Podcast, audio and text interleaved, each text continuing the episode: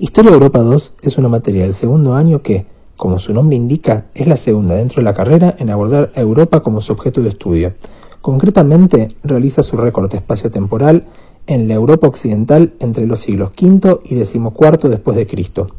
¿Por qué este recorte? Porque es entre estos siglos que se desarrolla el periodo comúnmente conocido como Edad Media.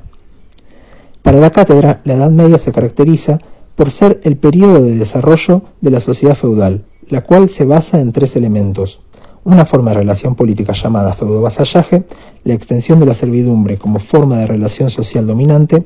la creación de un universo cristiano que tiene a la Iglesia como principal productora de una determinada visión del mundo.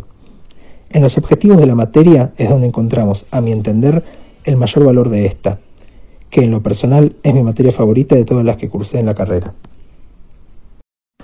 En primer lugar, se busca ubicar espaciotemporalmente al alumno y la comprensión de la formación, desarrollo y crisis de la sociedad feudal. Hay una profunda preocupación porque se construya un cuadro de dicha sociedad lo más amplio y claro posible, tomando en cuenta desde las relaciones sociales de producción, pasando por, por el parentesco hasta las formaciones y relaciones políticas del periodo. Por otro lado, para lograr esto se plantean distintos criterios de periodización y se entrará en contacto con distintas líneas historiográficas en pos de que les que cursen la materia incorporen categorías y distintos elementos teóricos que nos ayuden a elaborar y mantener la reflexión crítica. Esta diversidad de enfoques, que van desde el materialismo histórico hasta los historiadores beberianes, hasta los estudios culturales propios de la escuela de Nals, son del siglo XX y comparten presencia con un análisis crítico de las concepciones clásicas del medioevo como lo son la visión de, un momento oscuro, de retroceso y sin historia, y la visión romántica de una edad media de donde surgen las naciones de Europa y plagadas de héroes y doncellas. Para mí, el estudio del periodo con este enfoque nos brinda una base excelente para comprender las herramientas teóricas utilizadas en la materia, gracias en gran parte a la posibilidad que nos brindan de caracterizar las características del periodo para ejemplificar en la vida material dichas teorías.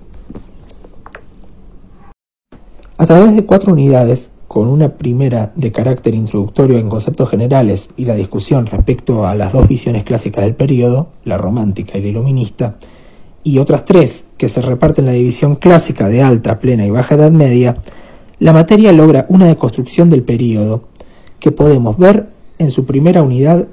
en el planteo de continuidad entre la caída del Imperio Occidente y los reinos germánicos y la influencia de sociedades no occidentales en la región.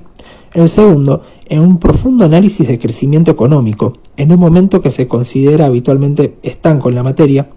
el ascenso del poder papal y un estudio de las representaciones y roles de género y las mujeres en la plena Edad Media. Y en la tercera unidad, el cómo podemos encontrar entre este periodo y la así llamada modernidad